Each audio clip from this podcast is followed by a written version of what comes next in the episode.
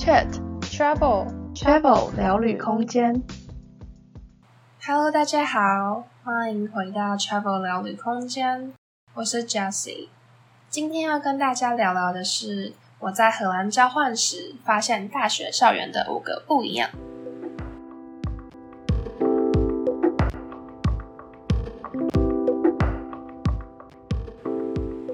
一个不一样是我在荷兰就读的这所大学有非常多个校区。我在荷兰读的这所大学呢，它的校区总共分布在三个城市。那这三个城市其实距离也没有说非常的近，搭火车也要大概半小时甚至一个小时以上。那它在城市之中呢，也不是只有一个校区，像我的城市里呀、就我所知就有三个校区。所以三个城市加起来，可能大大小小有五个，甚至到十个校区吧。这一点我觉得跟在台湾的经验还蛮不一样的。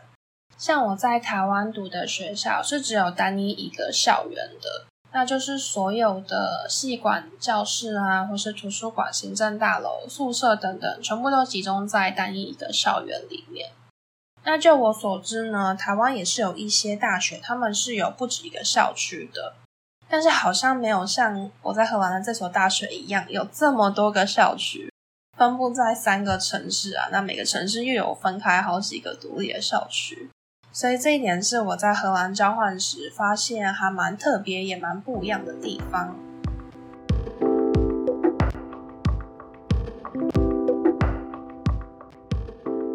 第二个不一样是特别的公共设施。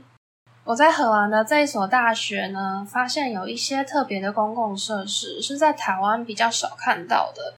第一个是桌球桌，那桌球桌可能很多大学也都有啊，但有什么特别的呢？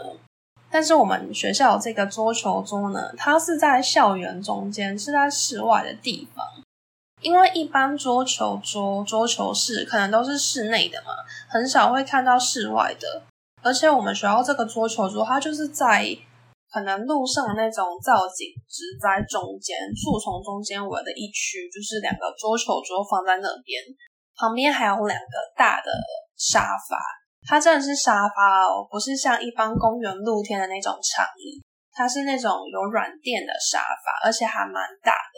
它的靠背还是蛮高，甚至上面是有一个小屋顶的，让你下雨的时候也可以坐在里面，不怕淋湿。所以整个就还蛮高级的感觉，但它就放在室外的草丛中间，而且后来常常经过的时候，发现那里的学生真的会自己带桌球拍跟桌球在那边打桌球，就一群朋友可能就聚在那边喊闹，轮流打桌球，其他朋友可能就坐在沙发区观战啊，或是做自己的事情。那这个桌球桌呢，本来存在在这边，我就觉得还蛮奇特。但是最最让我印象深刻的是，那个沙发它的底部竟然还有两个插头诶，我觉得这实在是太神奇了吧！它就是在露天校园中一片草丛中间存在的一个桌球桌和沙发，它竟然还有插头诶，那它那个线不知道是从哪边接过来，就是很专业的一个交谊厅的感觉，所以我觉得这个桌球桌真的是。非常特别的公共设施。那第二个特别的公共设施呢，就是那里的吸烟区。那我在台湾的学校也会有吸烟区，但它可能就只是学校的某一个角落啊，立了一个牌子说这是吸烟区，所以它其实不算是有特别规划的一个区域。那可能我们其他的同学啊，经过的时候都还是会闻到那个烟味。但是我在荷兰这所学校的吸烟区呢，它很明显看起来就是有特别规划的一个区域，它有留一个蛮大的空间，所以你一般行人经过的时候，其实离吸烟的人是有一段距离的，不会觉得说哦那个烟味离你很近很重。而且这个吸烟区里面，它还有搭一个很像温室那种透明玻璃的小亭子，那这个亭子可能就是在冬天的时候，天气比较冷的时候。要吸烟的人就可以在那个小亭子里面，比较不会这么冷吧。那当然，吸烟区也会有很多的烟灰缸啊、垃圾桶等等的，就很明显看得出来，这个吸烟区是有特别规划的。我就觉得跟我在台湾的大学的吸烟区还蛮不一样的。这方面可能也是因为文化的关系吧。像我观察到，在荷兰抽烟的人其实还蛮多，而且蛮普遍的，男男女女啊，老老少少，可能很多人都会抽烟。那我觉得在荷兰抽烟的普遍性呢，甚至变成一种类似社交文化吧。像我们之前上课的时候，可能上了一段时间啊，比较长、比较密集，老师就会问大家说：“诶，你们需不需要休息一下？”但是我们老师甚至会直接说。你们需不需要一个 cigarette break，就是一个抽烟的休息时间？可能有抽烟习惯的同学，他们需要定期的去抽烟休息一下。那我们老师直接问说，需不需要一个 cigarette break？特别说出来是这种抽烟的休息时间，我就觉得诶，还蛮特别的。那可能刚进入一个新班级的时候啊，大家都是新同学。那有同学他要抽烟的时候，就会直接问大家说：“诶，有没有人要一起抽烟？”那有抽烟习惯的同学就会相互揪一揪，大家一起去吸烟区抽烟。那可能在抽烟的过程就可以边聊天啊，就可以慢慢的变熟。所以我觉得抽烟这个文化在荷兰是还蛮普遍的，可能也是因为这样，所以他们的吸烟区就有更特别的规划。第三个特别的公共设施是停车场。停车场有什么特别的呢？在台湾校园附设的停车场通常都是汽车或是机车的嘛，但是在荷兰主要的代步工具是脚踏车，所以同学上学基本上都是骑脚踏车的，甚至学校的老师啊、办公人员他们也都是骑脚踏车的，所以学校的停车场主要都是停放脚踏车的。但还是有停放汽车的停车场，但是停放脚踏车停车场远远比停放机车的占地还要大，所以在学校里面看到一大片一大片的脚踏车，海已经是见怪不怪了。这一点我觉得也是跟台湾蛮不一样的地方。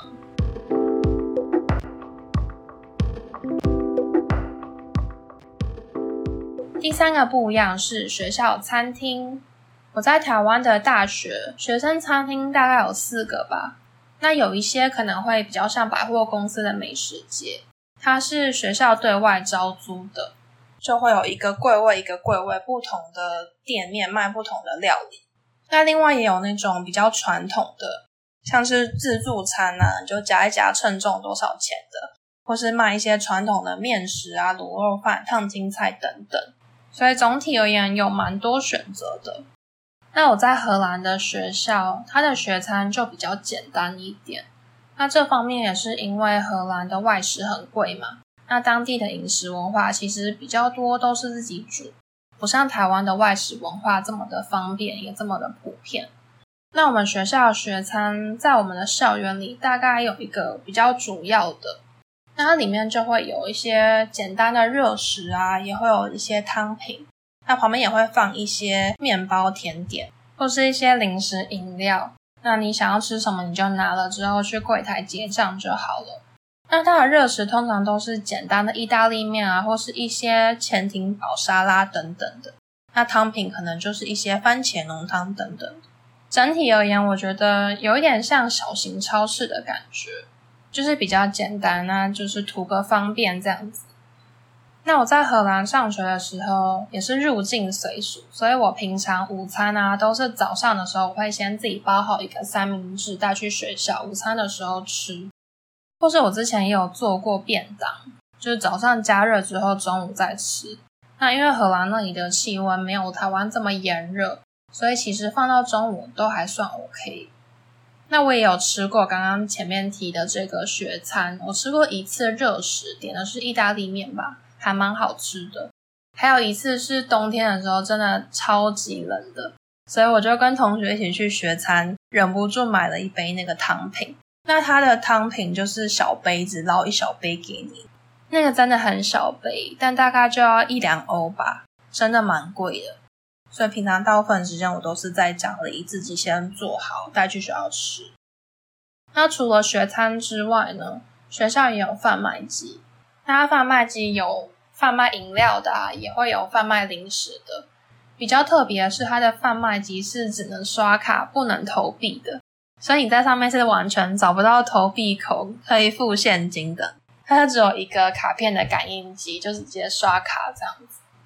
那这也是因为在荷兰的付款方式是以用 debit card，就类似千账卡这种付款方式是比较普遍的。所以我觉得我在荷兰的这所学校，它的学餐跟贩卖机跟我在台湾的学校也蛮不一样的。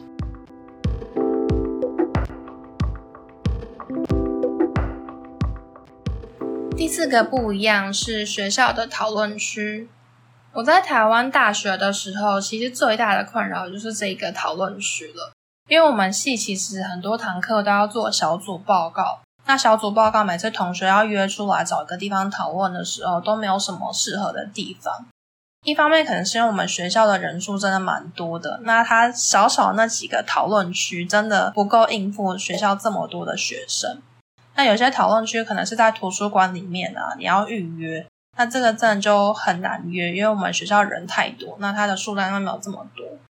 学校专门的讨论区其实真的没有很多。所以变成我们常常都是约宿舍一楼的交谊厅啊，或是在学餐里面讨论。但是这些地方就不是专门学习用讨论区，所以有一个很大的问题就是没有插头。因为有时候我们讨论可能会讨论的蛮久嘛，甚至可能约一个地方大家一起做某个作业，需要比较长的时间，没有插头就是一个比较大的困扰。所以我在荷兰的学校第一次看到校园的时候，就觉得哇，超级惊讶的。我们学校基本上公共空间的讨论区是比教室还要多的。像我主要栖息的那栋建筑啊，一进门你看到的不是一堆的教室，是一个很大的开放式空间。那它就摆了非常多的桌椅，所以数量上其实是非常足够的。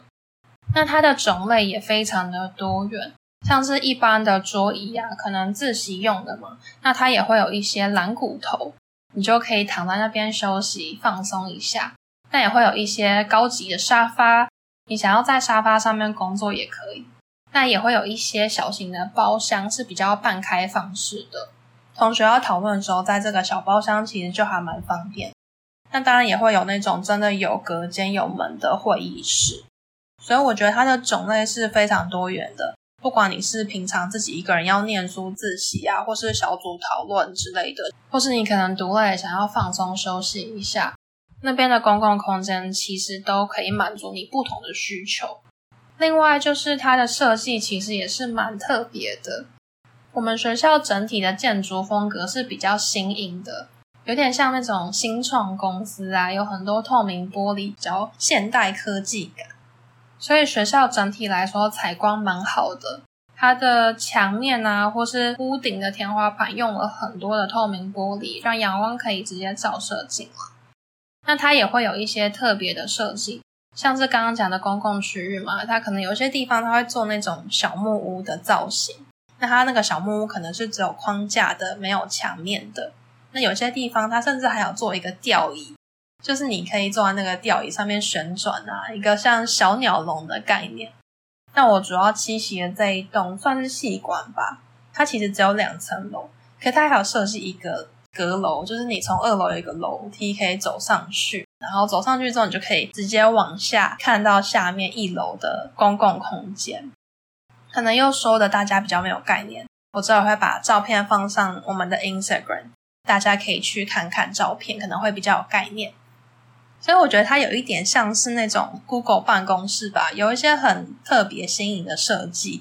我刚开始去的时候就觉得，哦，好像在大冒险寻宝游戏，慢慢去发掘学校不同角落啊，不同的空间。那你平常在那边自习的时候，你可以转换不同的空间，也觉得还蛮有趣的，就不会说一直在一个沉闷的一个地方念书，可能久了会觉得哦很累。所以我觉得这一点跟我在台湾学校的经验其实蛮不一样。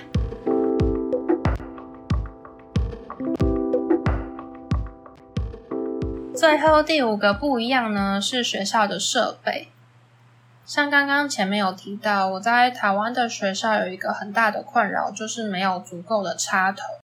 那我在荷兰的学校呢，插头这一件事情就跟脚踏车停车位一样，是完全不用担心的。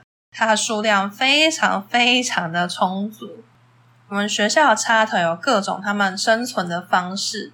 像是刚刚提到那种开放式的空间呢，它可能就会从天花板上面掉一条线下来，那个线下来就是一个插头方块，上面有无数个插头，所以你完全不用担心说哦，我们同一个大桌如果有很多人怎么办？插头会不会不够？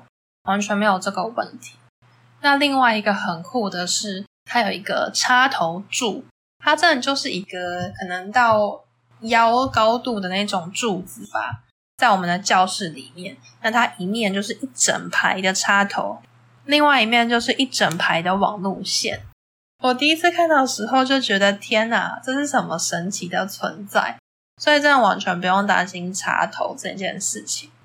那另外一个我觉得设备上蛮不一样的是。教室里教学用的设备，像我在台湾的大学，老师上课播放简报，通常都是用投影机投射到投影幕上面。但我在荷兰的这所学校呢，老师上课都是有一个非常大，很像电视那种可能五六十寸的大荧幕，然后直接接上去投放他的简报。所以我们上课的时候其实都不需要关灯。我觉得这一点跟我在台湾的学校还蛮不一样的。那另外刚刚提到的公共空间，有些地方也会把一些 Apple 的电脑让同学可以自由使用。那我在台湾的学校呢，我们会有专门的电脑教室，里面有专人管理。那你一样可能要先线上预约才可以去使用。但那些 Apple 电脑，它就直接放在开放的公共空间也，你要用就直接去打开来登录就可以用了。这可能也跟我们学院的课程有关，因为我们学院其实还蛮重数位的视觉呈现。每堂课的报告基本上你不可能只是 Word 打好交出去，你一定要做排版美化。那可能有些课他会要求你做影片啊，或是做一些图片的设计。所以不知道是不是因为这样，学校就会提供蛮多这种电脑，那里面也都会有很多的修图软体啊、设计软体可以使用。最后呢，就是我们学校有一个自己的电台录音室。我第一次看到时候，觉得天哪，也太酷了吧！我们学校这个学院，它有自己的电台，是真的学校外一般人也都可以收听的电台。那我之前就有休息了一堂课，那我们那堂课就会实际要自己做一个电台节目。那个时候就有去录音室里面录音过，真的很专业，我觉得超级酷的。学校竟然会有一个自己的录音室。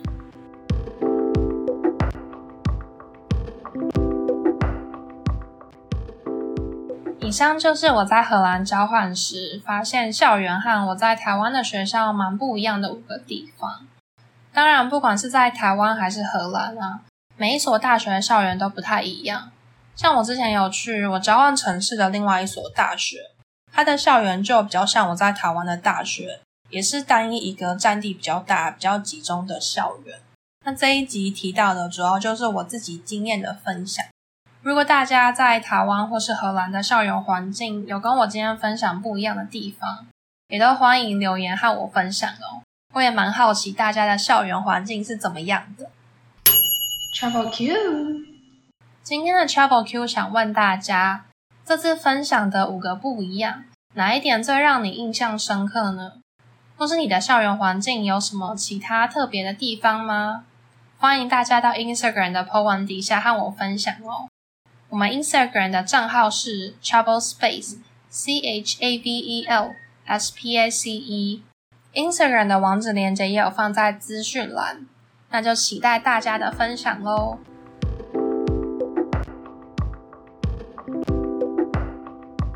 今天很开心可以跟你一起聊聊天。